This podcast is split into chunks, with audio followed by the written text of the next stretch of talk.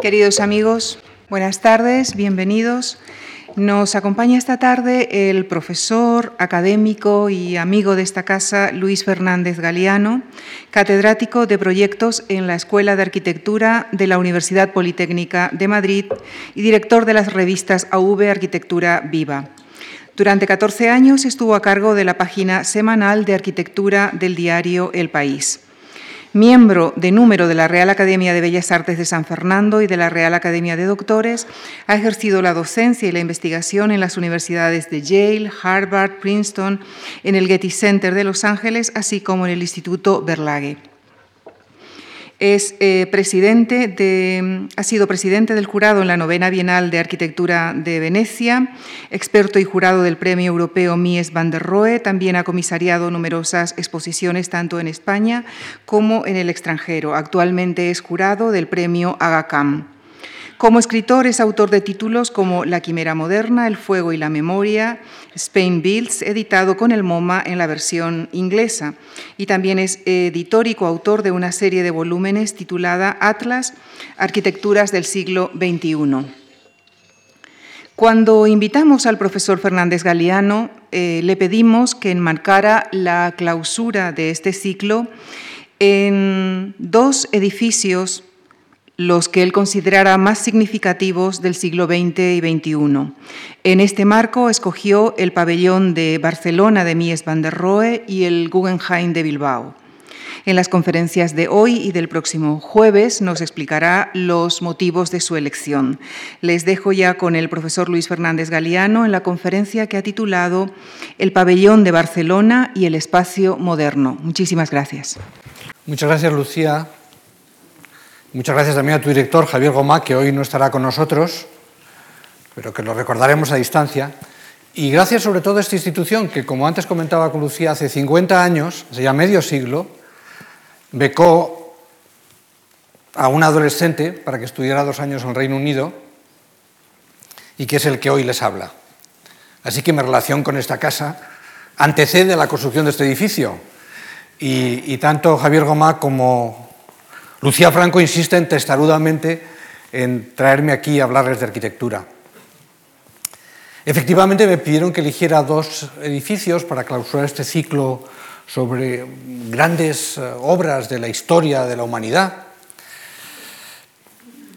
Y decidí que el mejor o el más representativo del siglo XX va a ser un edificio muy pequeño, un edificio que ven ustedes en la pantalla, el pabellón de Barcelona, que construyó Mies van der Rohe en 1929 para la exposición y que tuvo una vida efímera, solamente estuvo en pie unos pocos meses y en enero del año siguiente se desmontó y desapareció, hasta que, como en fin, todos saben y después veremos, se reconstruyó con motivo del centenario de Mies en 1986. En cambio, para el siglo que me atrevo a decir, el siglo XXI, si decimos que el siglo XX es un siglo corto, como dice el historiador Hobsbawm, que empieza en 1914 y acaba en 1991, casi el, Museo Guggenheim, que es un edificio muy grande, puede ser representativo del siglo XXI. Y de otra, de otra cuestión enteramente distinta de la creación del espacio moderno, que es el entendimiento de la arquitectura como espectáculo. De eso nos ocuparemos mañana, pero hoy vamos a hablar de este muy pequeño y efímero edificio e intentaré transmitirles el motivo por el cual ha sido tan importante en la historia de la arquitectura, hasta el punto de que muchos, no solo yo, lo consideran el edificio más importante del siglo XX. El siglo XX que ha construido grandes auditorios, museos, rascacielos. Y este pequeño edificio, minúsculo y con una vida efímera, ¿cómo ha podido ser tan influyente? ¿Cuál es la razón, cuál es la historia que está detrás de esa capacidad de transformar nuestra percepción del espacio arquitectónico. Intentaré contárselo hoy aquí. Lo primero que advierten es que el edificio, que luego contemplaremos en detalle, huye de la visión convencional, académica, de las simetrías. Si hay alguna simetría en él, es solo la simetría que podría darse cortándolo por un plano horizontal, entre el abajo y el arriba, pero no las simetrías en las que habitualmente consideramos en la arquitectura, la simetría que tiene este salón, que por aquí si lo cortamos con una línea hay dos mitades perfectamente iguales. Aquí no hay ninguna simetría vertical, solamente una simetría horizontal. Y el espacio se ha diluido por entero. Déjenme que se lo muestre con un puñado de fotografías. La primera es eh, la que ustedes tienen aquí, por la que este pabellón se difundió. Muy poca gente llegó a visitarlo en Barcelona en el año 29 y sin embargo cambió la historia de la arquitectura con un puñado de fotos, una de las cuales es esta, que muestra los, los planos verticales que enmarcan un estanque de agua oscura, porque estaba, digamos, recubierto de piedra negra, con una estatua de un, como ven, de George Kolbe, un escultor alemán clasicista, nada moderno, si quieren, y este pilar cromado y estos planos que tengo que decirles y me tienen que creer que son de mármol verde, pero no me tienen que creer porque pueden comprobarlo en la reconstrucción que hicieron por iniciativa de Irol Boigas tres profesores Cirici, Ramos y Solá Morales en el año 86, coincidiendo con el primer centenario del, arquitecto. Aquí lo ven ya en color. Lo que podrían decir es solo un facsímil, sí es solo un facsímil, pero que reproduce el original con tal fidelidad que la experiencia de recorrerlo yo creo que es eh, absolutamente sustituye con gran ventaja las fotos pálidas que hemos heredado de aquel momento.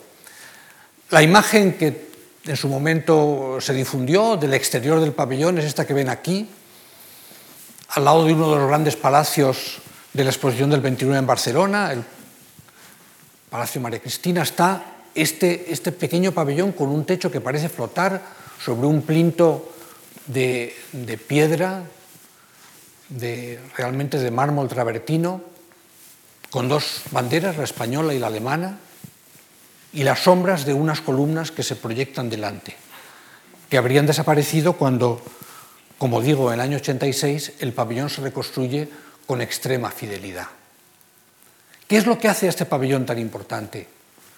No es solo, y lo verán ahora en la planta, el hecho de que el espacio se disuelve, que el espacio construido por cajas, por, recintos, se disuelve de manera que, se, que permite organizar el espacio sin ningún elemento de continuidad. No, deja de existir un recinto y todo ello es una sucesión de espacios en comunicación, es verdad, acentuados por dos pequeños eh, estanques, uno de los cuales tiene en aquel punto la estatua de colbe que antes veíamos, solamente tiene cubierta en esta zona, esta que ven aquí reproducida, lo demás son planos bien, como digo, de mármol verde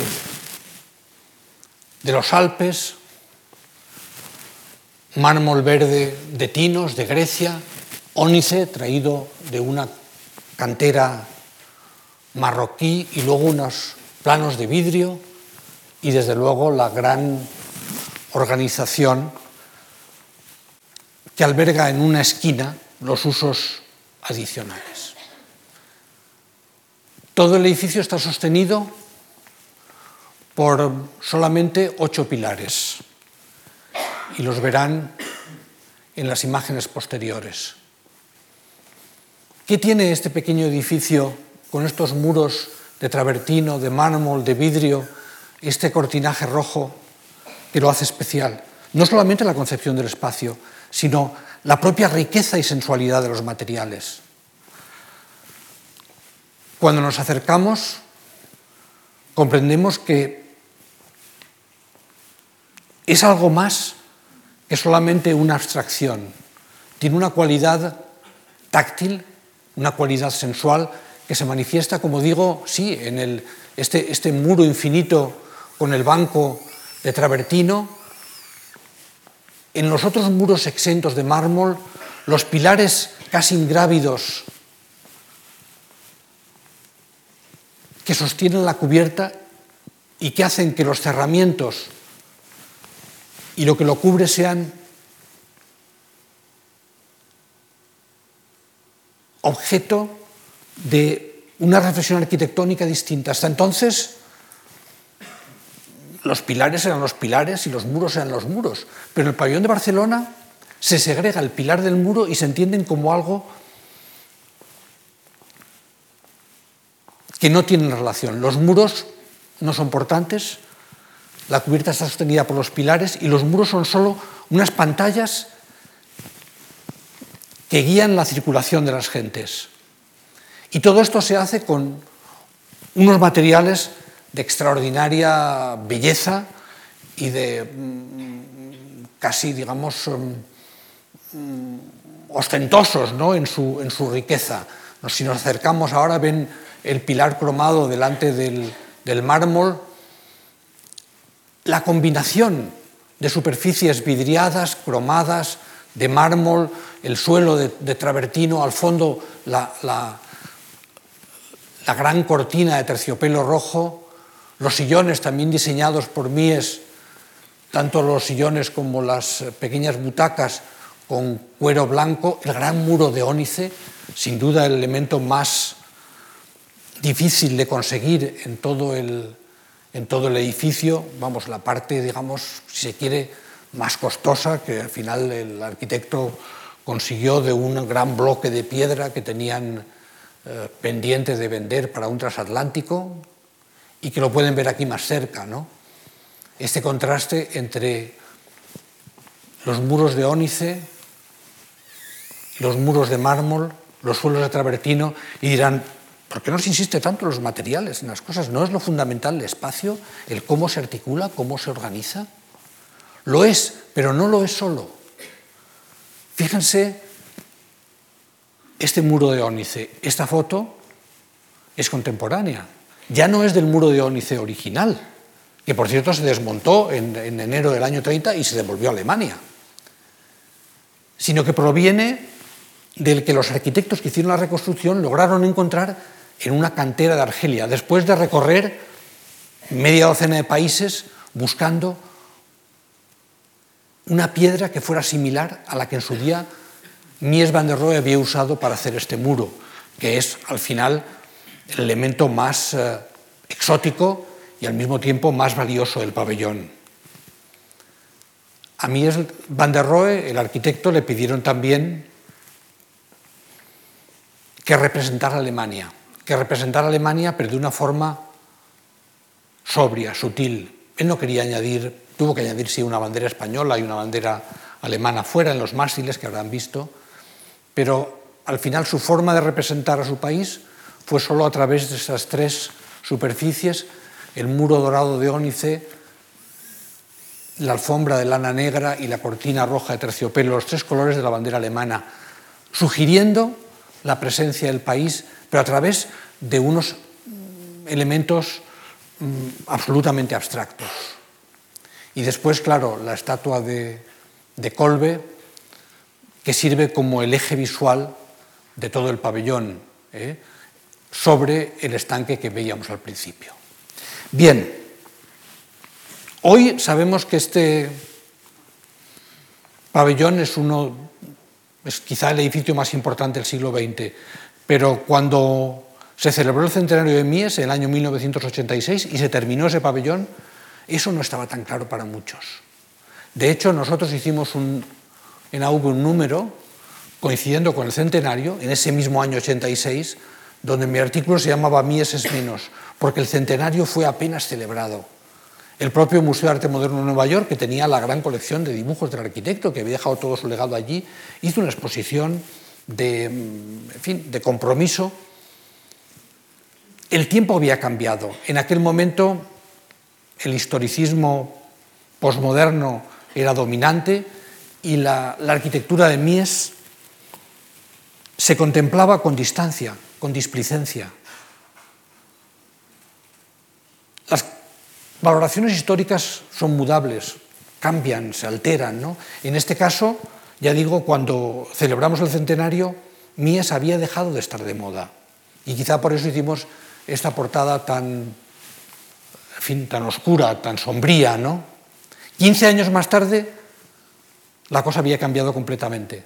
Y cuando volvimos a hacer otro número sobre Mies van der Rohe, pudimos hacer una portada luminosa, porque Mies había vuelto a estar en el centro del debate, en parte ayudado por la construcción del pabellón, que le mostró a la gente su extraordinario genio y lo prematuro de su concepción del espacio moderno, pero también porque el clima arquitectónico había cambiado. Y esa arquitectura reductiva de Mies van der Rohe había llegado a ser de nuevo apreciada por, en general, por, la profesión de los arquitectos y por, la crítica. Han pasado 15 años desde entonces, 30 desde que se hizo el pabellón, y hoy la figura de Mies es, yo creo que más grande que nunca. Ahora el Ayuntamiento de Barcelona celebrará adecuadamente el 30 aniversario de la terminación del pabellón que se ha convertido, sí, es verdad, en un lugar de peregrinación de arquitectos y un icono turístico de la ciudad de Barcelona, pero que es al mismo tiempo la charnela sobre la que gira la revolución moderna, la revolución moderna de la arquitectura. Y todo tiene que ver con este arquitecto que ustedes ven aquí, fotografiado a los 26 años enfrente de su primera casa. Lo ven aquí sosteniendo, como siempre, su sempiterno puro, ha llegado hace solo siete años de Aquisgrán a Berlín y quiere hacerse un sitio en la gran ciudad. Aquí, en esta primera casa que construye para Alois Riel, un profesor de filosofía neocantiano que predica la unión de tradición y modernidad, el joven Mies, que tiene solo una formación artesanal, viene de una familia de canteros, adquiere una formación intelectual en las tertulias y en las relaciones que se producen justamente en esa casa de ese su primer cliente, que se convierte también en su protector y en su mentor. En esta casa, que a la que le pusieron el nombre de pequeño claustro, Klosterli, Mies conocería también a la que sería después su mujer, Ada Brun, que por entonces estaba prometida un historiador del arte, también muy importante, a Wolflin, y en general se relaciona con el mundo cultural del Berlín de los años 10. Y este joven que ha llegado de Aquisgrán sin más armas que la ambición, el talento en el dibujo y un conocimiento profundo de la construcción, va a ser progresivamente una figura clave en el escenario de Berlín. Entonces yo quiero contarles de qué forma se gesta esta revolución que conduce al pabellón de Mies y posteriormente de qué forma esto se difunde y llega hasta el final de hasta el final de la vida de Mies y hasta la consagración y la cristalización del espacio moderno. Este joven ha trabajado brevemente con Bruno Paul. La casa que acabamos de ver está hecha en el estilo Biedermeier del propio Bruno Paul, pero inmediatamente consigue que le contraten en el despacho más importante de Berlín entonces, que era el de Behrens. Allí, este joven Mies van der Rohe trabaja, entre otros, con el joven Gropius, que será su alter ego. Habrá entre los dos una relación estrecha de rivalidad y de, fin, de amistad convencional que les acompañará toda su carrera. En aquel despacho, el despacho de Berens, que mm, trabajaba sobre todo para la compañía EG, donde diseñó todo, desde la fábrica que ven aquí de turbinas, una de las obras más importantes de aquella época, hasta las lámparas o el diseño de la papelería. Ese diseño integral de una compañía lo mm, puso en marcha Berens y allí hicieron sus primeras eh, armas arquitectos como Gropius, que poco después se haría independiente y construiría fábricas como esta de la Fagus para un fabricante de, de zapatos. Como pueden ver, Gropius era ya plenamente moderno. Había asumido el vidrio, la organización abstracta de la arquitectura como un desafío Y por entonces el joven Mies no lo era. El despacho de Berens tenían funciones distintas. Gropius estaba ocupado, se ocupaba esencialmente de los proyectos industriales, aquellos que tenían un componente mm, fundamentalmente eh, técnico, y en cambio a mí se le veía como un hombre más conservador, estaba en los, los proyectos residenciales o los proyectos de carácter eh, un poco monumental, como por ejemplo el monumento a Bismarck, que dibujó, que en un momento dado, digamos, realizó tomándose una, en fin, una ausencia del despacho de Berens. De hecho, esa, digamos, esa condición conservadora del joven Mies es la que hace que cuando un cliente de Berens, Clorel Murier, un gran, en fin, un gran coleccionista de arte, quería hacerse una gran vila, se la encarga Berens, el arquitecto más importante, Berens lo delega en, su, en, en Mies van der Rohe, Aquí pueden ver, digamos, cómo aborda Mies van der Rohe el proyecto con esta acuarela maravillosa de arriba e incluso con una maqueta a escala natural, escala 1 a 1, hecho con lonas. ¿no?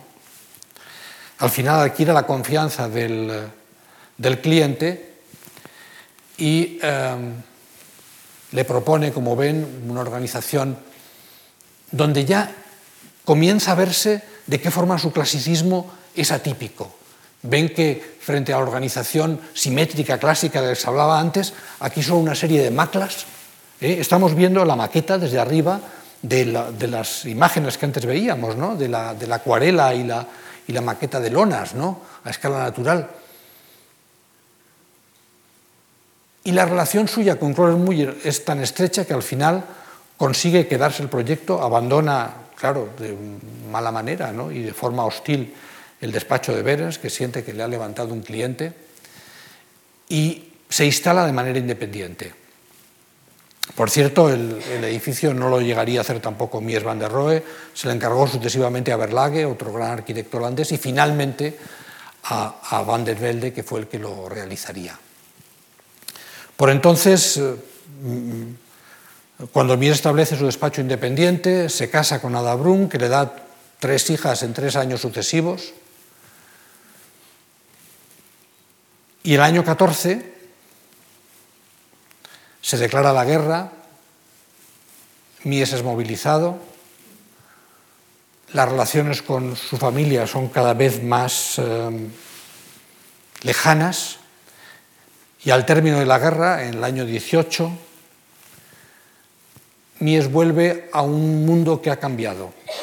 El mundo en el que él vivía ha desaparecido y el mundo nuevo es un mundo de gran agitación, de gran efervescencia, de multitud de, me atrevo a decir, de, ismos y de pequeños grupúsculos estéticos de vanguardia. Mies es este que tenemos aquí de espaldas, como siempre corpulento, silencioso, siempre muy bien vestido, un poco dandy.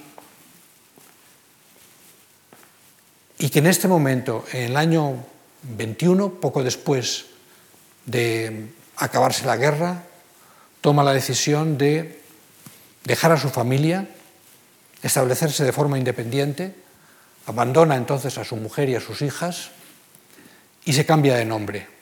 Hasta entonces se había llamado Ludwig Mies, pero en este caso decide cambiar el nombre y entonces une a Mies, que era el apellido paterno, el apellido de la madre, que era Roe, con una partícula holandesa, Van der, que le da un aire más aristocrático, y entonces a partir de entonces el Ludwig Mies que hemos visto hasta ahora se convertirá en Mies van der Rohe.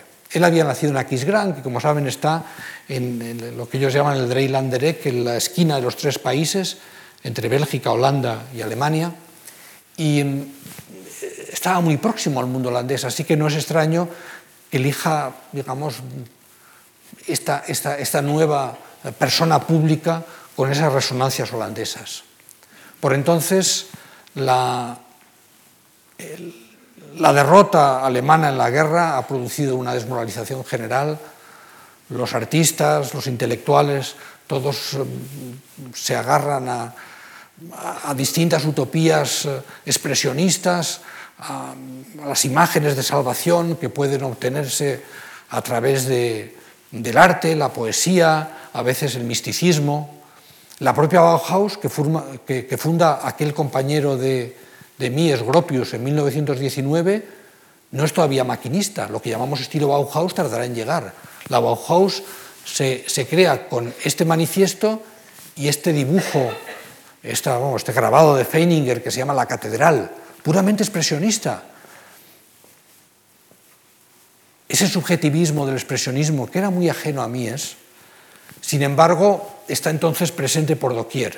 Miren los dibujos de Bruno Taut, que durante la guerra había creado sus, eh, sus, eh, en fin, sus eh, imágenes de una catedral de vidrio en lo alto de los Alpes, ¿no? y que luego pone en marcha la revista Fröhlich, Luz de la Mañana, donde las arquitecturas que se, que se expresan todas tienen esa voluntad de salvación, de redención de la gente a través de, de, esas, esas, futuras catedrales de vidrio y luz.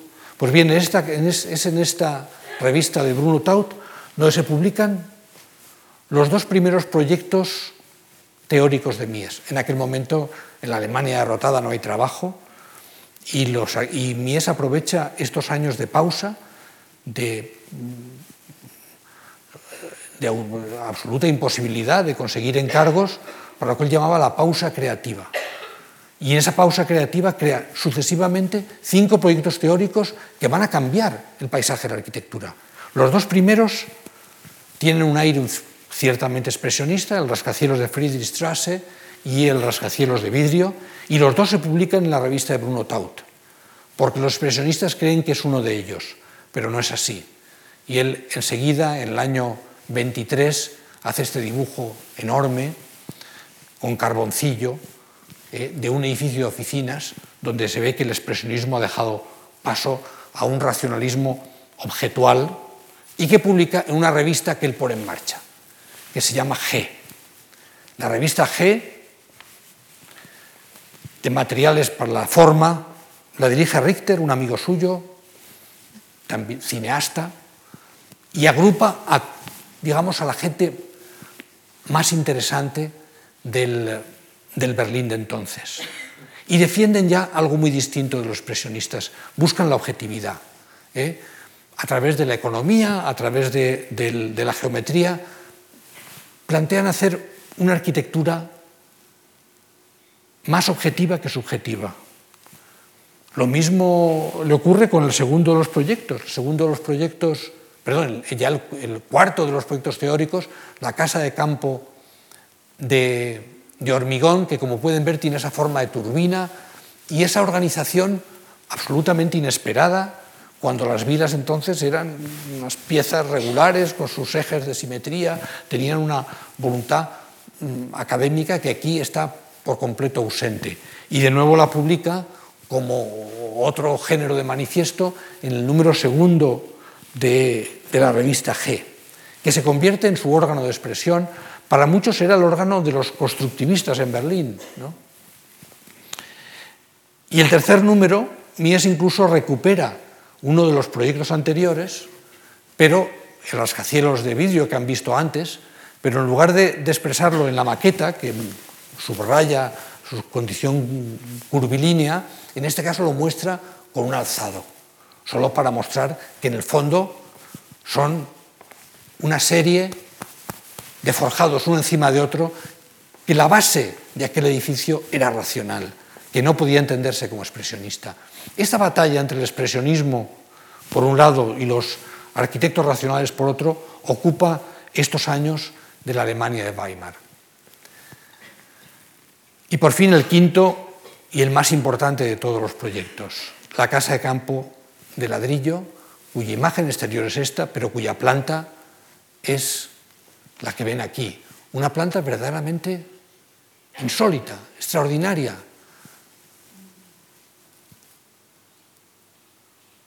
un edificio conformado solamente por muros, muros que en ocasiones se prolongan hasta el infinito y donde el espacio fluye libremente entre los espacios. El, pabellón de Barcelona está aquí ya. Pero esto no había nacido con Mies van der Rohe. Esto provenía de una historia algo más larga. provenía en su momento Alfred Barr, el director del Museo de Arte Moderno de Nueva York y eh, que fue el que realizó toda la taxonomía a la vanguardia, dijo, esto de Mies viene de Van Doesburg, de este cuadro de Van Doesburg, donde Van Doesburg lo llamó los ritmos de un baile ruso. ¿no? A mí no le gustaba nada eso, decía, no, si yo, Van Doesburg, Mondrian, no son ajenos a mí, yo cuando he comprado arte, lo que he comprado ha sido Klee, tenía razón, pero sin embargo es evidente la semejanza con estos holandeses neoplásticos. Y todavía había que arrancarlo de más lejos, del momento en que el Wright de la casa Martin, ¿sabes? Pues resuena en los lienzos de Mondrian un poco posteriores. Frank Lloyd Wright había viajado a Europa en el año 11, había hecho el Washington Folio, donde reproducía sus obras, que habían llegado a los centros de creación de ideas arquitectónicas más importantes de entonces. Y efectivamente el neoplasticismo holandés se alimentó, tanto Mondrian como Van Doesburg, de la influencia de Frank Lloyd Wright. Y entró en sintonía con otra gran corriente que venía de Rusia, de la Rusia revolucionaria, el constructivismo. El líder era entonces el Lissinsky, que hacía estas habitaciones con estas composiciones geométricas que llamaba Prowns, esta es una reconstrucción posterior. Y tanto Lissinsky como Van Doesburg, es decir, el líder de los constructivistas rusos y el líder del, del neoplasticismo holandés, coinciden en Berlín el año 23. Dan conferencias en la Bauhaus, tienen relación obviamente con Mies, una relación muy estrecha. Mies van der Rohe, cuando en el año 23 hace la primera exposición de artistas neoplásticos en Holanda, el único no holandés que expone allí es Mies, lo consideran uno más de ellos. Y Van Doesburg, como antes comentaba, piensa que la revista G es el órgano de los constructivistas en, en Berlín, en Alemania. Estas influencias evidentemente mm, condicionaron todo el paisaje de las vanguardias. Cuando Rietveld, otro de los grandes de este momento, construye la casa Schroeder o diseña su famosa lámpara, ven de nuevo, la lámpara es estupenda porque es que es un manifiesto abreviado del constructivismo. Los planos, en este caso las líneas, que pasan una a la de otra sin cortarse. Es una expresión abreviada tan eficaz como un manifiesto escrito. ¿eh? Y esto mismo en arquitectura da este género de arquitectura de planos que no llegan a encontrarse. La arquitectura que no se conforma con volúmenes, sino con planos que ocasionalmente se intersecan. Y esto lo absorbe también la Bauhaus. La Bauhaus que había creado Gropius y que durante una primera etapa es expresionista, es mística, con Nitten, en el momento en que eh, llega allí, digamos, la impronta neoplástica, pues se hacen neoplásticos. El propio Gropius, cuando diseña su, despacho en, Weimar, pues diseña una lámpara que realmente es una, una versión de la de, de pero como ven muy distinta, porque cada una de las, de, las, de las patitas se encuentra formando una especie de eje de coordenadas. Se intenta ser racional a diferencia de la neoplástica, en que las barras no se encontraban. ¿no? Es una versión, pero muestra hasta qué punto la absorción del neoplasticismo por la Bauhaus fue superficial. Y lo fue en todo.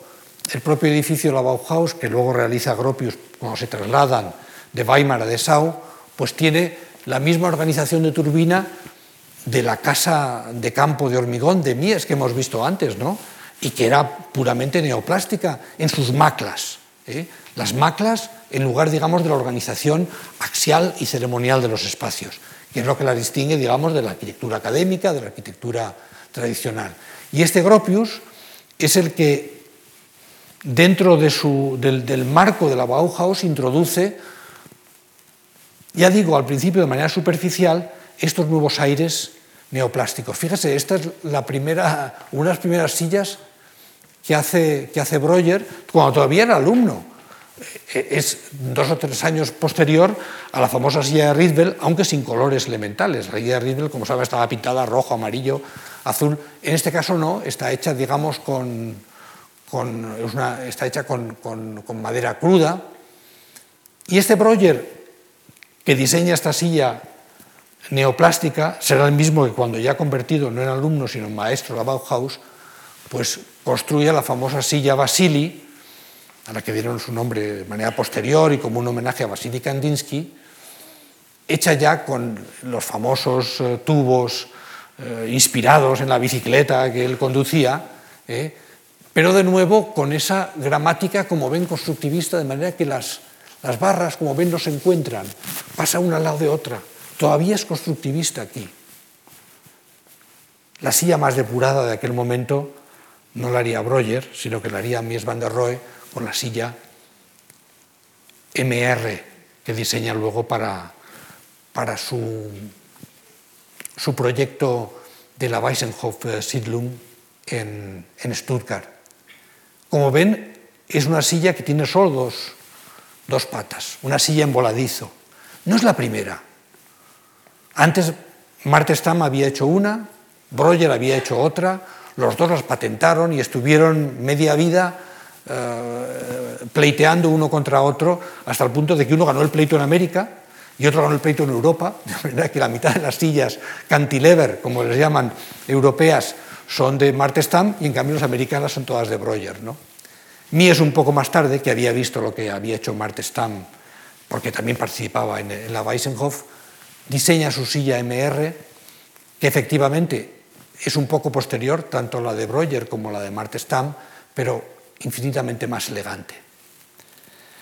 La silla, como digo, la había diseñado para un empeño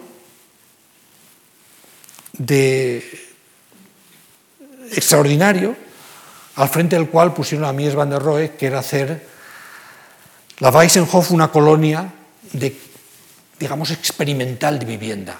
Aquí está con Le Corbusier, Mies aquí a la derecha, Le Corbusier con su pipa a la izquierda, haciendo una visita en 1926 al solar de la Weissenhof, donde veintitantos arquitectos distintos estaban construyendo casas experimentales.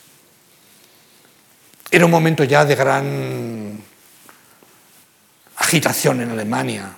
Piensen ustedes que los primeros años de la República de Weimar, los 18, 19, 20, con el auge del expresionismo, eran el momento de, de mayor angustia. A partir del año 23, Alemania se recupera pero en el año 25 ya Hitler publica Mein Kampf y entonces surgen de manera muy poderosa tanto los movimientos comunistas como los movimientos nazis que, se enfrentan con frecuencia en la calle, con sus revestidos todos con sus correajes. ¿no?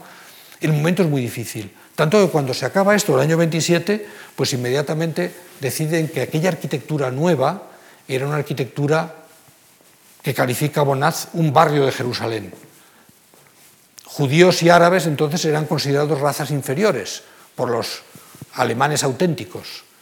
Y entonces este conjunto de la nueva arquitectura se asocia a lo que no es alemán. No es de verdad alemán, son otros, son árabes, son judíos. De hecho, algunos arquitectos que construyeron algunas de estas viviendas eran efectivamente judíos. Y dos de los más importantes, Gropius y, Mies van der Rohe no eran judíos, pero habían trabajado con el judío Peter, Behrens, ¿no? o sea que provenían, digamos, de ese, de, ese mundo. La Alemania, entonces, digamos, se están, digamos, empezando a gestar una tormenta, una tormenta que ahora cuando, en fin, tiene ecos también, que duda cabe, en lo que ahora mismo vive Europa, ¿no? con, los alemanes auténticos ¿no? y el rechazo a la inmigración, pues esto se daba también en el año 27 en la Alemania de Weimar. Y al mismo tiempo los comunistas también celebran a sus héroes. ¿no? A Mies le encarga Fuchs, uno de sus clientes, que construya un monumento a Karl Liebknecht y Rosa Luxemburgo, que eran los líderes espartaquistas mm, de la revolución del año 19-20, que fueron finalmente fusilados. ¿no? Y entonces Mies, con este ladrillo de clinker, construye algo que es al mismo tiempo un monumento neoplástico, con esas maclas de una tribuna y un paredón, que pueden ver aquí el día de su inauguración. Es un momento difícil para Alemania y para Europa, porque los vientos de la tormenta se están gestando. En ese contexto, no piensen que el Mies que diseña este monumento comunista es un hombre entregado a las ideas eh, progresistas. No, en aquel momento sí, es cierto, él es eh, socio de los amigos de la Nueva Rusia y preside el November Group, el grupo de noviembre, que también es un homenaje a la, a, la sublevación espartaquista, pero en el fondo Mies, como tantos otros artistas, es un oportunista. Luego intentará llevarse bien con los nazis, como veremos. Mientras tanto, él construye con estas maclas neoplásticas de las que ya hemos tenido algún ejemplo, edificios insólitos, como esta casa, una casa, la casa Wolf, en Guben, cerca de la frontera, actualmente cerca de la frontera con Polonia, que se convierte en un icono turístico de la localidad y que de nuevo emplea, si pueden ver, esas mismas maclas asimétricas a las que estamos acostumbrados. Por desgracia, la traigo aquí a colación por un motivo, y es que, aunque fue destruida en la Segunda Guerra Mundial y desapareció, ahora hay un gran movimiento en Alemania para reconstruirla, lo mismo que se reconstruyó el pabellón de Mies van der Rohe, porque está muy bien documentada y podemos volverla a la, a la vida. ¿no? En esta casa, en el mobiliario de esta casa, y también el mobiliario de la Weissenhof, conoció a alguien, Mies conoció a alguien que iba a ser muy importante en su vida, Lily Reich. Lily Reich, que no era una aprendiza entonces, tenía más o menos, un poco más joven, pero casi de la misma edad, era una mujer que venía del mundo de la moda, pero en fin, estuvo en la presidencia del Verbund, era, era una mujer ya muy importante, muy influyente en Alemania, y que se convertirá a partir de entonces en la socia creativa de Mies van der Rohe en todo lo que hace todo lo que hace hasta que se exilia a Estados Unidos. Lily Reich es importantísima. La carrera de Mies da un giro extraordinario a partir de Lily Reich. Toda lo que a partir de entonces aparecerá en, en este arquitecto que, como ven, sigue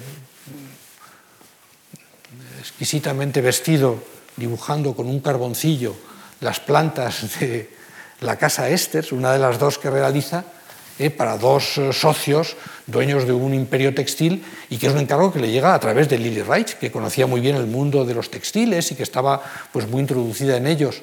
Pero Lily lo que introduce en la obra de Mies sobre todo es una sensibilidad que complemente a lo que ya Mies había descubierto, el valor del vidrio como una representación de la nueva época. Sí, el valor del vidrio, pero no solo del vidrio. Cuando los fabricantes de vidrio les encargan la Glass Round conjuntamente a Lily Reich y a Mies, lo que producen es esto. Efectivamente, sí, una casa de vidrio, pero una casa llena de transparencias, de, sutilezas y al final siempre con un elemento escultórico, en este caso un, torso de, de Leeuwenhoek, un, un, escultor amigo de, de Mies que aparecerá en otras imágenes. Lily Reich es la fuerza creativa que está detrás de los cuatro edificios en los que se gesta esta revolución del espacio. Primero, la Glass Round. A continuación, lo veremos, el pabellón de Barcelona. Más tarde, la Casa Tugendhat y, por último, el pabellón de 1931 en Berlín. Estos cuatro edificios hay que verlos como una continuidad.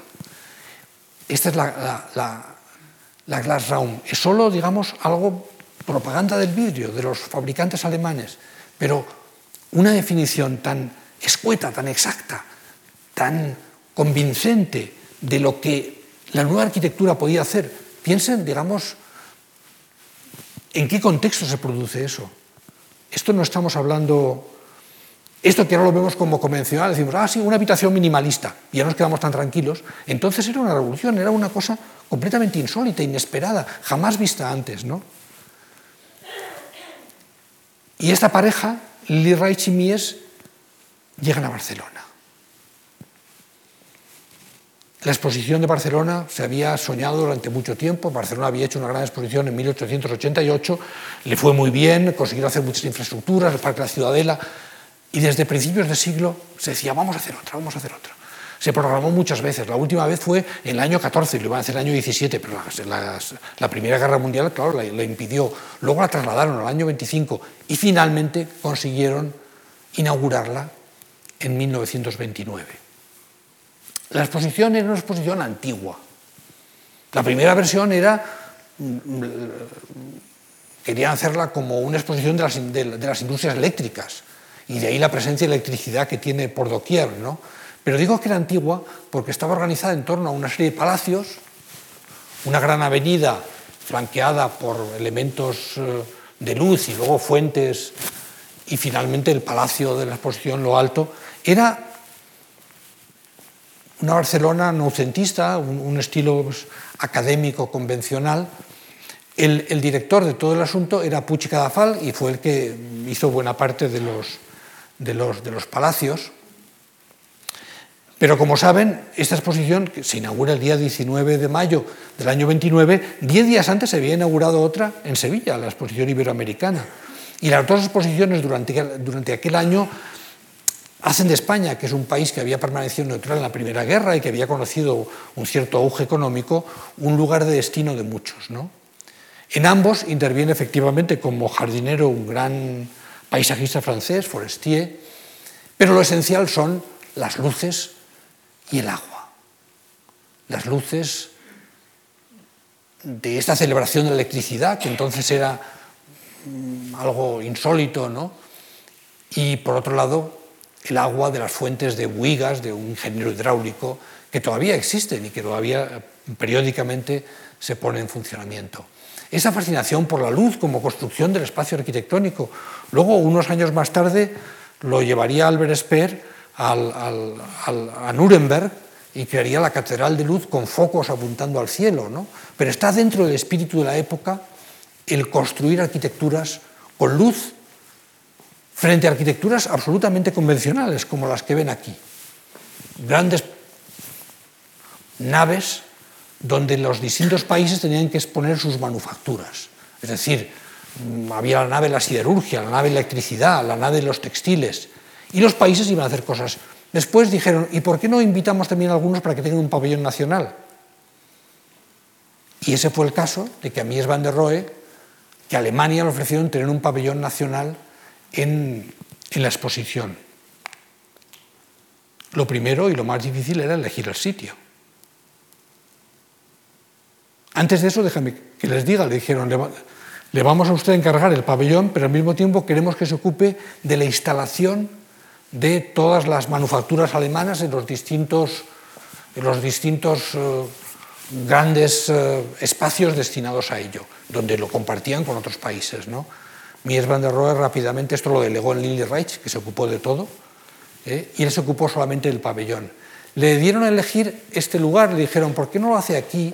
Porque aquí está el pabellón francés, pues enfrente del pabellón francés, y él de manera muy inteligente eligió un sitio muy distinto. Eligió al final de esta plaza, que le llamaban la gran plaza de la fuente mágica, aquí estaba la fuente de Buigas, la más importante de todas, eligió este extremo, y detrás de una fila de ocho columnas jónicas que había creado el arquitecto Domenici Montaner, construyó su pabellón de la manera que ahora veremos. Esta foto aérea muestra el lugar que finalmente ocuparía el pabellón junto al gran muro ciego del Palacio mm, Victoria Eugenia, donde estaban, como digo, otras manufacturas. Esta fue la primera, digamos, decisión significativa de Mies. Lo puso en un lugar mm, estupendo porque estaba al final de la gran plaza, separado por esta columnata que marcaba el final del recinto, pero al lado de una zona muy arbolada y la subida hacia el pueblo español, que sería, se construiría también para aquella exposición y que sería enormemente popular. Entonces, como decía, Lili Reich se ocupó de todas las de toda la exposición de los productos alemanes. Esto es una parte de la exposición que hizo uno de los grandes palacios, con los, textiles alemanes que se ofrecían.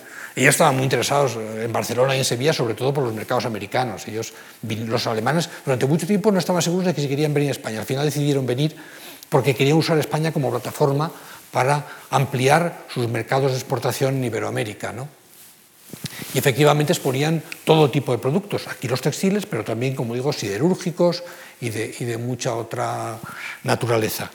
Y aquí lo hizo Lili Reich, como ven, con esos elementos exentos, esas, esas biombos o marquesinas, que en el fondo evocan el espacio que hemos visto antes en el pabellón de Barcelona, ¿no? Y que reproducían algo lo que dos años antes habían hecho Reich y Mies en el pabellón de seda y terciopelo. Un pabellón también efímero, ¿eh? como ven Seide, dedicado a en una feria dedicada a la seda, donde como pueden ver estaban las sillas MR de Mies, pero estaba sobre todo esa sensualidad de los materiales que introduce Lily Reich en la obra de Mies. El pabellón en sí eh, inmediatamente se, tiene que realizar en muy poco tiempo, entre el contrato y la, fin, la terminación pasa menos de un año, los primeros eh, croquis son estos, mm, inmediatamente realiza esta, este dibujo que yo creo que expresa muy bien la sustancia del pabellón, lo fundamental, ¿no? unos pilares delgadísimos que lo hacen casi inmaterial, casi aéreo, eh, y, unos muros de vidrio o de mármol o de ónice que le dan a todo ello una suntuosidad extraordinaria. El fondo era solamente un espacio ceremonial para recibir al rey de España, Alfonso XIII, que inauguraría la exposición. Por entonces, como saben, eh, esos vientos que estaban agitando Europa estaban agitando también al país. Efectivamente, la, la exposición se inaugura en el año 29, pero Primo de Rivera, el dictador, mm, abandona el poder en enero del año 30 y el rey en abril del 31 también saldría hacia el exilio. O sea que estábamos viviendo los, compases finales de, la monarquía y de la dictadura de Primo. Y en ese contexto extraordinariamente agitado, los alemanes quieren ofrecer un pabellón que sea una expresión, lo decía además el comisario del pabellón, queremos mostrar un pabellón honesto, simple, donde la racionalidad prime sobre cualquier otra cosa. No querían, digamos, abrumar con la ostentación y sin embargo Mies lo hace a través de la calidad de los materiales. Todo es abstracto y sin embargo los materiales son riquísimos. Esta es la planta que, dibuja Mies del, del pabellón, con la que se ha hecho la reconstrucción definitiva. Como ven, esta es la parte cubierta del mismo. Esta que ven aquí, este es el estanque con la escultura de Colbe, este es otro gran estanque de delante.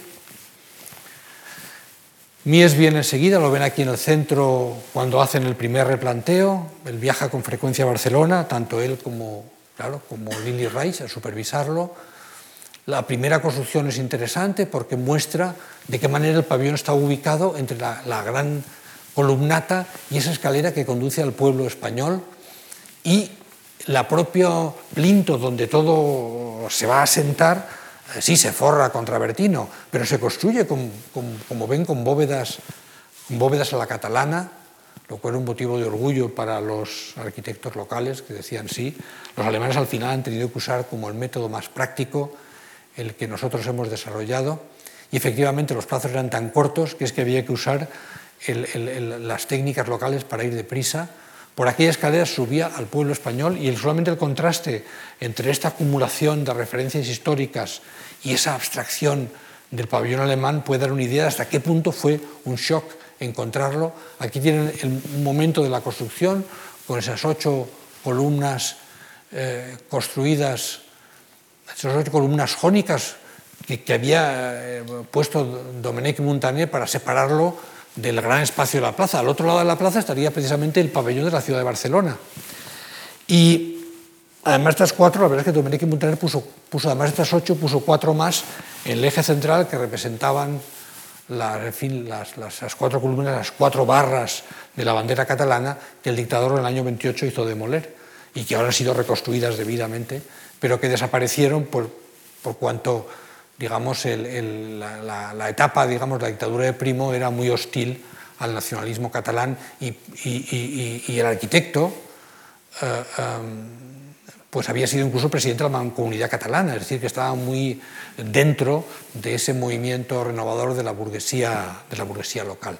Otra imagen, yo creo interesante de la construcción, es la que muestra de qué manera las, las láminas de piedra no se colocaron como era entonces habitual, que era construyendo un muro de ladrillo y, luego adosándolas con algún género de, eh, fin, de mortero, sino que por el contrario se sujetaron a una estructura metálica, que era una forma de hacerlo enormemente eh, innovadora en la época y que permitió además que en su desmontaje fuera muy sencillo y que se reutilizaran y se van a Alemania todas las placas, tanto de mármol como de travertino y de ónice, y pudiera, digamos, recuperar parte de la inversión realizada en la construcción del pabellón. Esta es la imagen, digamos, desde arriba del pabellón, con la columnata que lo separa de la gran plaza de la Fuente Mágica, y aquí el camino que conduce hacia el pueblo español, y los dos grandes estanques que pueden, bueno, uno lo pueden ver y otro solamente lo pueden intuir detrás de, esa, de ese muro. Al final estas son las fotos con las que el, el, pabellón influiría en el mundo. Este es, como digo, ese gran, uno de los grandes palacios que se construyeron para exponer otro tipo de manufacturas y en perpendicular estaba el pabellón sobre este plinto, que siempre de travertino, con este acceso principal, una gran cortina roja que lo separaba aquí y luego los, muros de, mármol que lo hicieron tan significativo. Otra imagen, en este caso desde en la parte no cubierta, con el gran banco de travertino y los interiores. Que yo creo que estas imágenes dan idea de qué manera esa racionalidad y ese espacio fluido, pues lejos de ser racional, empezaba a ser sensual en, los reflejos. No hay, no hay material en el cual, digamos, podamos comprenderlo como una declaración de construcción racional, es más bien una, yo creo, un, un, conjunto de planos cuyos reflejos mutuos y cuyos eh, componentes a veces translúcidos crean una sensación de irrealidad. De nuevo, como decía, y lo he mencionado antes, pero lo repito ahora, la silla Barcelona que diseña para, entonces y que todavía sigue produciendo y que la encuentran ustedes en muchos en fin, oficinas y bancos como representativas, es muy grande, pero es que se había entendido como trono para los reyes de España, que iba a inaugurar la, exposición. ¿no? Y eso es lo que, lo que explica que tenga, digamos, unas proporciones tan colosales. Al final de, de, la gran, de uno de los recorridos siempre la estatua de la Aurora de Colbe, que se ve luego en la imagen más reproducida de la exposición y la que dio a conocer el pabellón en el mundo. Al final el pabellón casi podía abreviarse con dos imágenes. Esta es una sección de ese pilar cromado que realizó su nieto muchos años más tarde. No es un dibujo de época, es un dibujo realizado por el nieto de Mies van der Rohe casi 30 años después con la documentación que pudo extraer de su abuelo, y claro, la silla Barcelona, convertida en icono del pabellón y de la, y de la obra de Mies. Inmediatamente después de hacer el pabellón, eh, Mies va a abordar otros dos grandes proyectos. El, como les decía antes, la Casa Tugendhat y una casa experimental en Berlín. El pabellón se había inaugurado, como puede imaginarse, pues, eh, al venir los reyes con gran eh, lujo de, mm, presencias. El rey Alfonso XIII lo tienen aquí, Mies en el otro extremo, el arquitecto muy relegado en una esquinita, pero luego sí, tendría ocasión de acercarse más al rey, como ven aquí, y saludarse los dos vestidos ¿verdad? con chaqué junto al embajador alemán. Y de nuevo el rey y Mies departiendo en una de las esquinas del pabellón, aquí el rey junto a la pared translúcida, unas paredes de vidrio, y finalmente ya con el embajador alemán recorriendo y dejando el pabellón eh, a lo largo de ese gran, muro eh, que prolonga los espacios interiores, como en la casa de campo de ladrillo habían prolongado en aquella planta interminable junto al banco que les acompaña. Este es seguramente el momento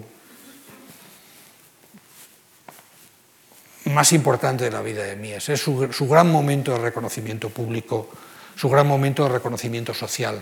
No llegaría a haber un momento como este en toda su carrera después. Él tiene ahora aquí 45, 44 años y ha llegado a construir la imagen de Alemania en el mundo. Una imagen que, como decía, pese a su carácter efímero, se difundiría y que convencería a todo el mundo. El propio Frank Lloyd Wright, que no alababa a nadie, que era, pensaba que era tan importante y tan genio que jamás elogiaba a nadie, elogió el pabellón, aunque le faltó un pequeño pellizco diciendo, aunque yo suprimiría esos postes tan peligrosos. Eh, salvo eso, pero llegó a, elogiarlo, cosa que era, digamos, bastante insólita. Muy poco después, como decía, la casa Tugendhat en Brno, en Checoslovaquia, se construye siguiendo exactamente las mismas mecánicas espaciales. Es una, es una casa, pero reproduce los mismos eh, argumentos del, del, pabellón de Barcelona, los mismos pilares exentos, separados de los cerramientos, el mismo espacio que fluye. Es muy difícil eh, separar uno de otro. De nuevo, el torso de, de, el, mismo torso que habían empleado en la, en, en, en la, la, glass room, en la, habitación de vidrio, y las butacas que diseña para, la casa Tugendhat junto con eh, algunos sillones Barcelona. Y aquí pueden ver, pues, mm, de nuevo la, famosa, um, vamos a llamarlo biombo de ébano, ¿verdad?, que cierra el comedor, con los pilares exentos cromados, con la misma sección cruciforme que tenían en Barcelona, eh, y, y en este caso con unas sillas diseñadas específicamente para este proyecto.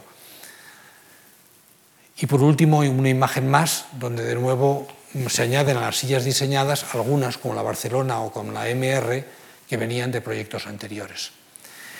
Por último, el cuarto edificio en el cual esta revolución espacial cristaliza eh, es este que ven aquí, una casa construida a escala natural, pero dentro de un gran, en fin, de un, gran ámbito donde estaban muchas otras casas eh, expuestas.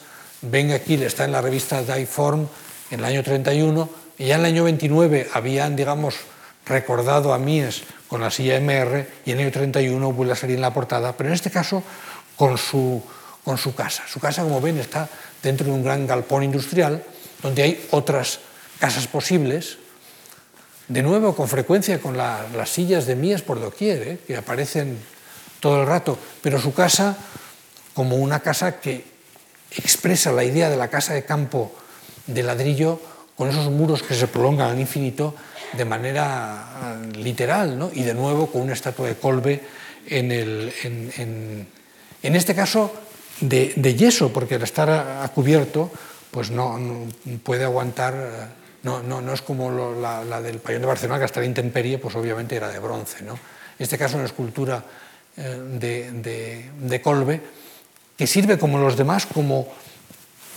eje articulador. Siempre hay un desnudo femenino que sirve como articulador de la, de la composición, ¿no? y, que, como decía, está exactamente aquí, visible desde el dormitorio del, del varón y su, y su mesa de trabajo. Mía siempre ponía un dormitorio para el señor y un dormitorio para la señora la señora con una cama más grande, ¿no? Eh, cosa que, a los, por ejemplo, a los Tugendhat les sorprendió mucho porque no estaban acostumbrados, pero él lo hacía siempre así. Y delante de la zona masculina, ¿verdad? Pues la estatua, la estatua de, George Colbe, eh, George Colbe, que entonces el, el, escultor más aplaudido, un escultor como pueden ver que tiene una cierta monumentalidad en sordina, un poco con ecos de, de, de Mayol, sobre todo, de, del escultor francés, ¿no? Pero que para mí era pues, pues muy, muy que, que Mies admiraba mucho. ¿no? Y de nuevo con esto que han visto ya en la casa de campo de ladrillo, con los muros que se prolongan indefinidamente como queriendo extender el espacio interior y abarcarlo todo. ¿no? Esta es la imagen del, del interior de ese pabellón, eh, de nuevo con, con sillas traídas, ¿sabes? La, la MR, la de la de la Tugendhat, la de Barcelona, es casi como un resumen de su carrera. Pero a veces resulta difícil distinguirlo porque esto que ven aquí es el interior del pabellón, pero esto es el interior de, eh, de la casa Tugendhat y esto es el interior de Barcelona. En el fondo, en, en, en, en tres proyectos distintos, la idea espacial es la misma, es idéntica, ¿no? Podríamos confundirlos, esa condición del espacio que fluye con unos elementos que expresan la estructura y otros que expresan el cerramiento sin que ambos lleguen nunca a confundirse. Y de nuevo siempre con los materiales suntuosos conformando y dando identidad al sitio. Ya brevemente les contaré de qué manera esta revolución espacial que se genera en estos cuatro eh, pequeños edificios se prolongaría en la carrera posterior de Mies y llegaría a alcanzar la madurez. En el año 30, él, eh, como decía, está en la cumbre de su, en el año 29, en la cumbre de su éxito, tiene un edificio en Berlín, tiene otro edificio en, España, otro edificio en Checoslovaquia.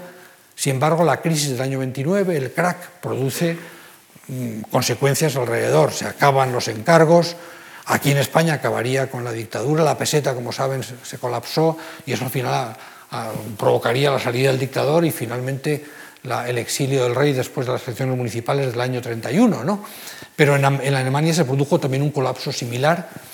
Mies se quedó sin trabajo y entonces pues, se dedicó a la enseñanza. Aceptó la dirección de la Bauhaus y entonces se trasladó a, a la Bauhaus en Dessau, donde durante dos años mm, asumió algo que ni siquiera le gustaba mucho. Él no era mucho de enseñar, pero lo asumió pues, como una necesidad realmente alimenticia. Al cabo de dos años mm, la situación se hizo más difícil allí.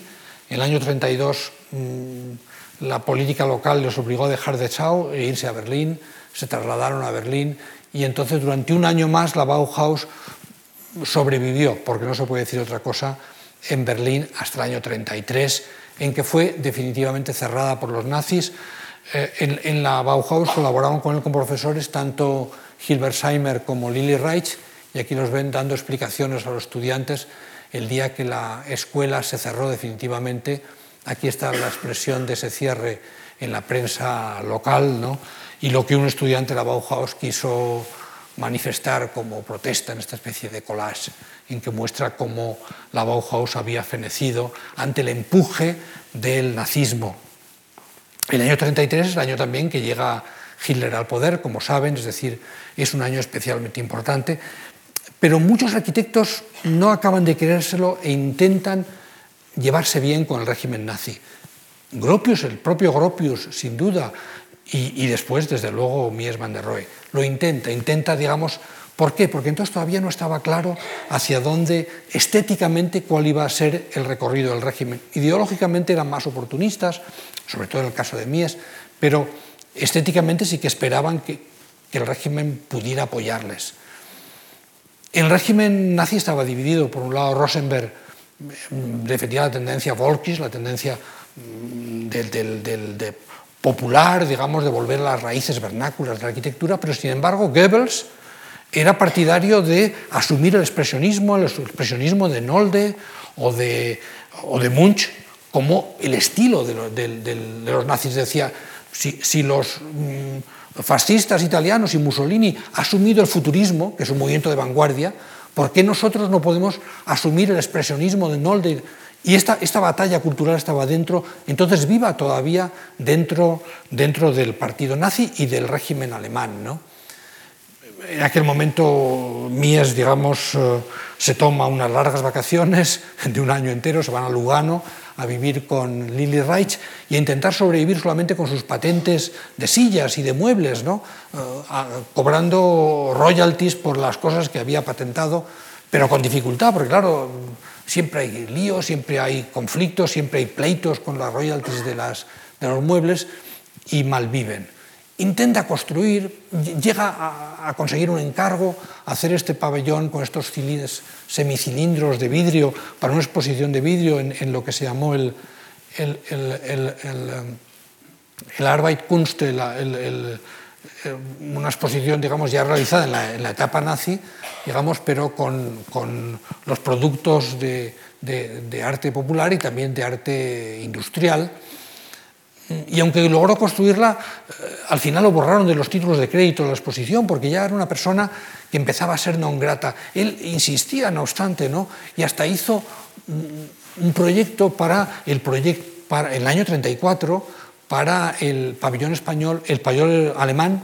en Bruselas, en la exposición del año siguiente, del año 35, no tuvo éxito, pero ven que vuelve a utilizar la idea del pabellón de Barcelona, pero haciéndola más solemne. Pabellón de Barcelona no había nada simétrico en planta, aquí sí, aquí crea, digamos, un acceso ceremonial con estas dos.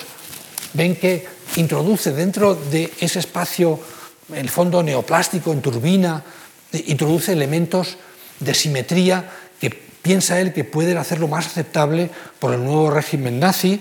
Y de hecho pues dibuja la esvástica, como ven, en, la bandera que está y el águila de la bandera de los dibujos suyos para ese pabellón. Pero pese a su deferencia con el régimen, no tiene éxito y, lo cierto es que mm,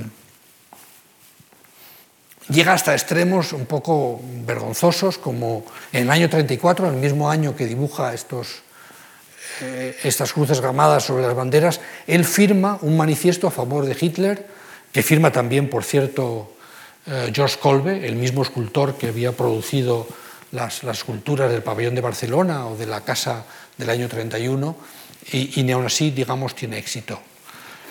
La verdad es que el mundo estaba cambiando, estaba cambiando aceleradamente. En el año 36 comienza la guerra de España. En el año 37 se celebra una gran exposición en París, donde el pabellón alemán y el pabellón soviético se enfrentan a los dos lados de la avenida, mostrando lo que poco después sería un enfrentamiento armado.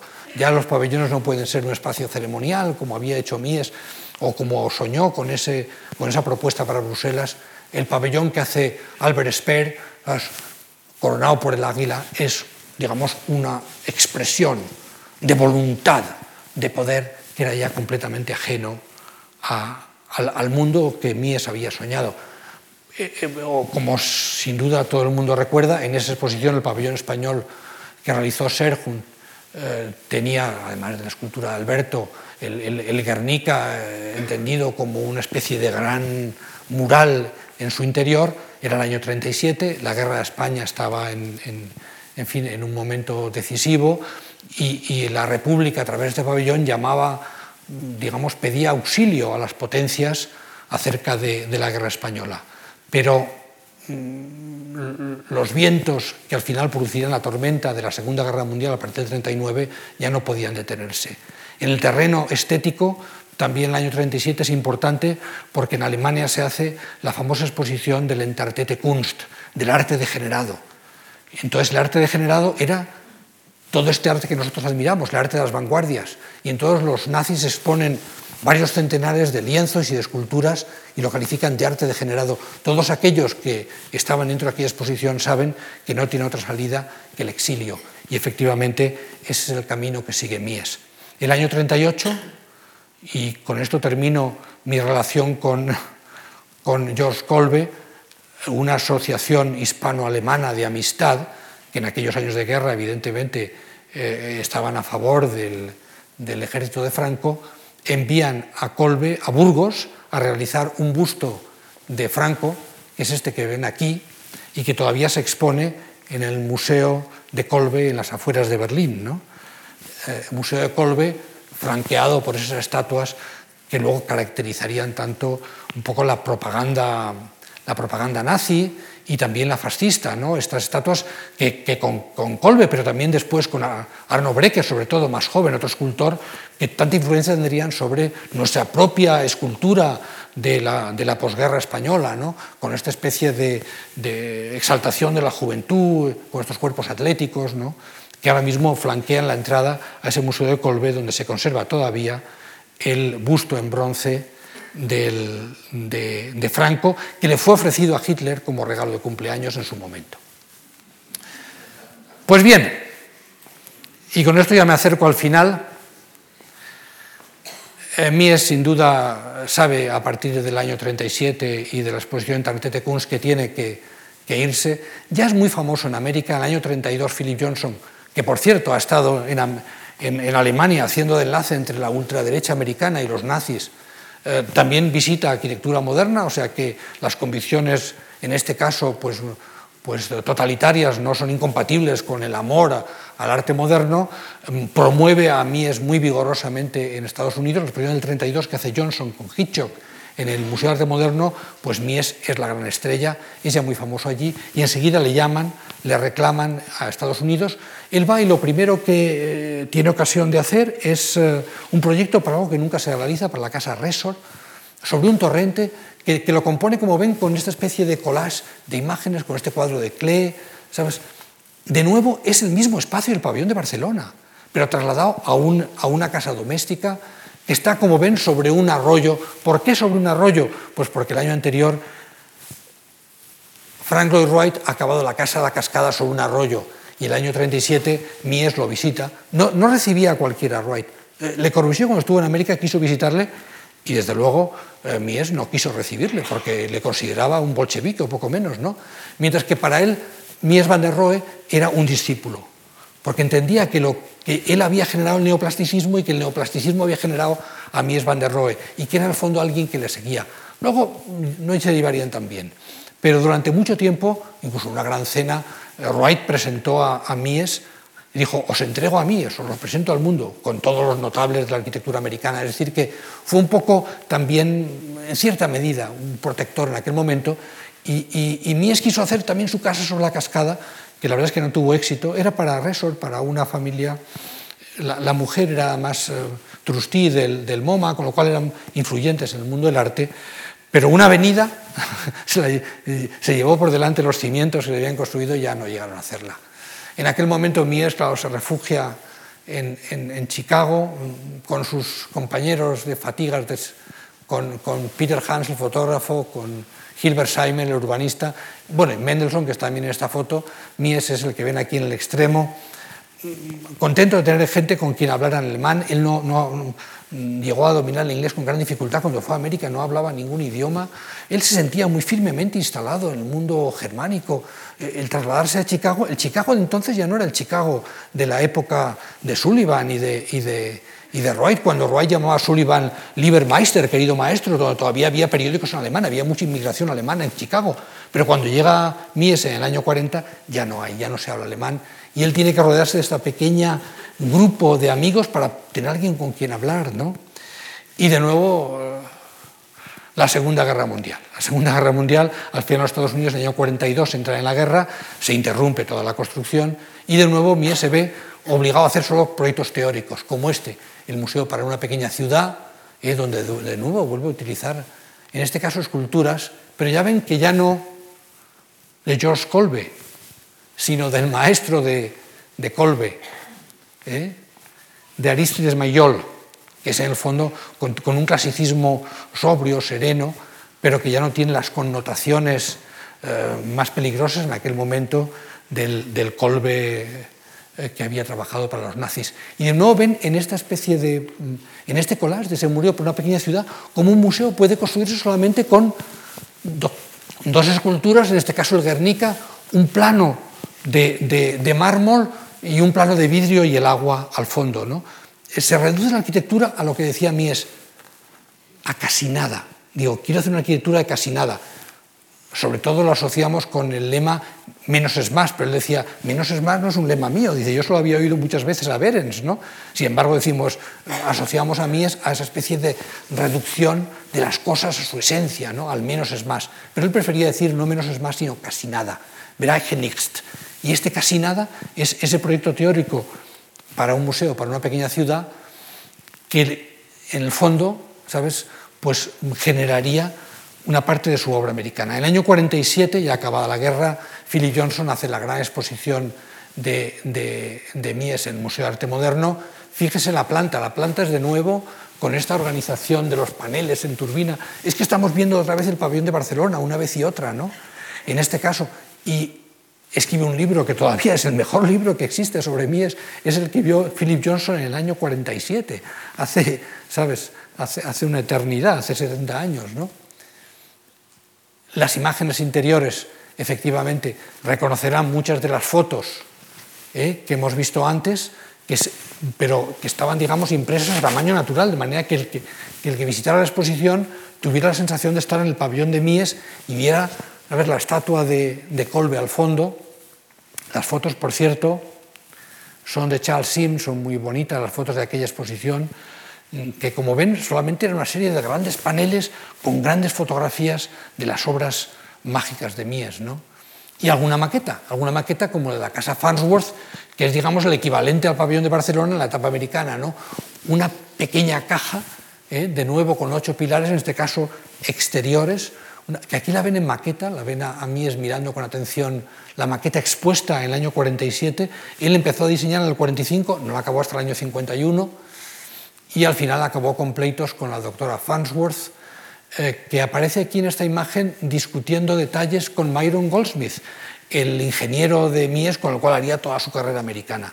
Interesante una foto que hemos tenido conocimiento de ella hace solo muy poco tiempo, porque estaba en los archivos del pleito que tiene la doctora Farnsworth con Mies van der Rohe sobre la casa. Ella aseguraba que no le habían enseñado los planos, que no se había enterado de nada y que luego habían dado una casa inhabitable.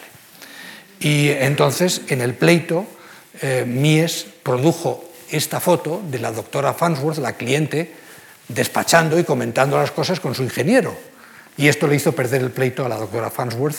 Y ha estado enterrado en los archivos hasta que ahora se han hecho públicos los archivos judiciales y hemos visto esta foto eh, tan reveladora de la doctora Farnsworth con Myron Goldsmith. Esta es la, en fin, la celebérrima casa Farnsworth que como saben está levantada sobre patitas en un terreno inundable y tiene a mies de espaldas supervisando la construcción y la construcción definitiva. Que la traigo aquí solamente para que vean cómo ese espacio moderno, esta de nuevo es una glass room, una, una, caja de vidrio, como la habitación de cristal que había hecho con, con Lily Reich en el año 27. ¿no? Y significativo que eso mismo generaría los edificios en altura. Ven aquí a Mies dibujando un edificio en altura de los que después haría muchos. De hecho, el dibujo que está haciendo es este. ¿eh?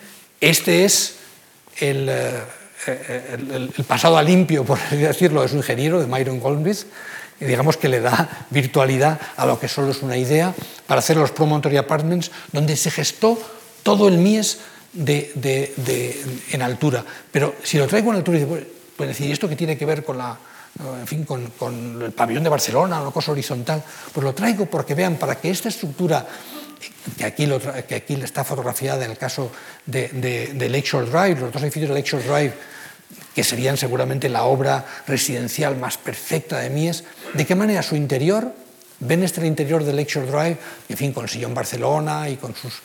Pero en altura reproduce el mismo interior que veíamos en la, en la casa Farnsworth. En el fondo, Lakeshore Drive o los edificios en altura son como las casas Farnsworth apiladas, ¿no? Y de nuevo con ese espacio único que permite organizarlo solamente con paneles o con mobiliario y no más. ¿no? Así que la carrera americana de Mies, al que ven aquí, digamos, con el sempiterno puro, eh, contemplando el horizonte desde lo alto de, de los edificios de Lakeshore Drive, complementaría siempre los edificios en altura con los edificios, digamos, de lo que llamaba large span, de los edificios de gran luz, edificios de gran luz que sirven solo,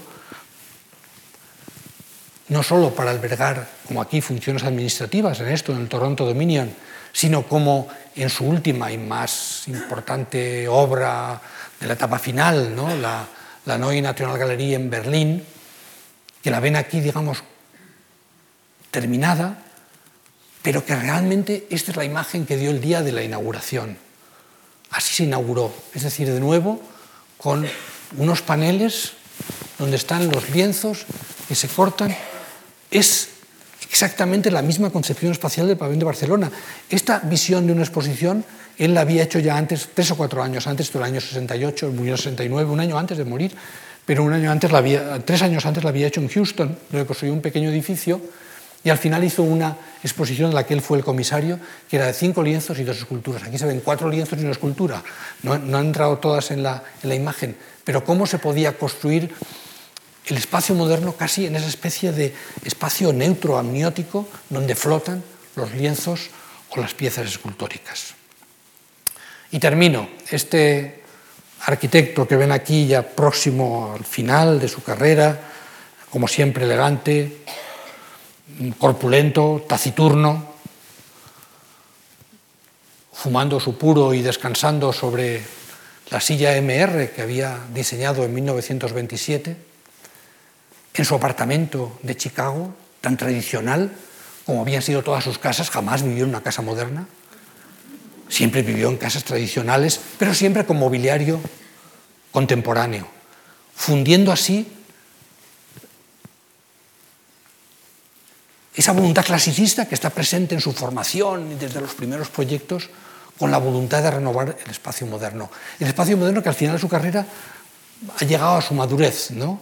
Y aquí en el crepúsculo de, Mies es fácil um, advertir que esa, esa transformación del espacio que él había generado, de hecho, se gestó alrededor de la aurora de Colbe, en el pabellón de Barcelona que hoy celebramos.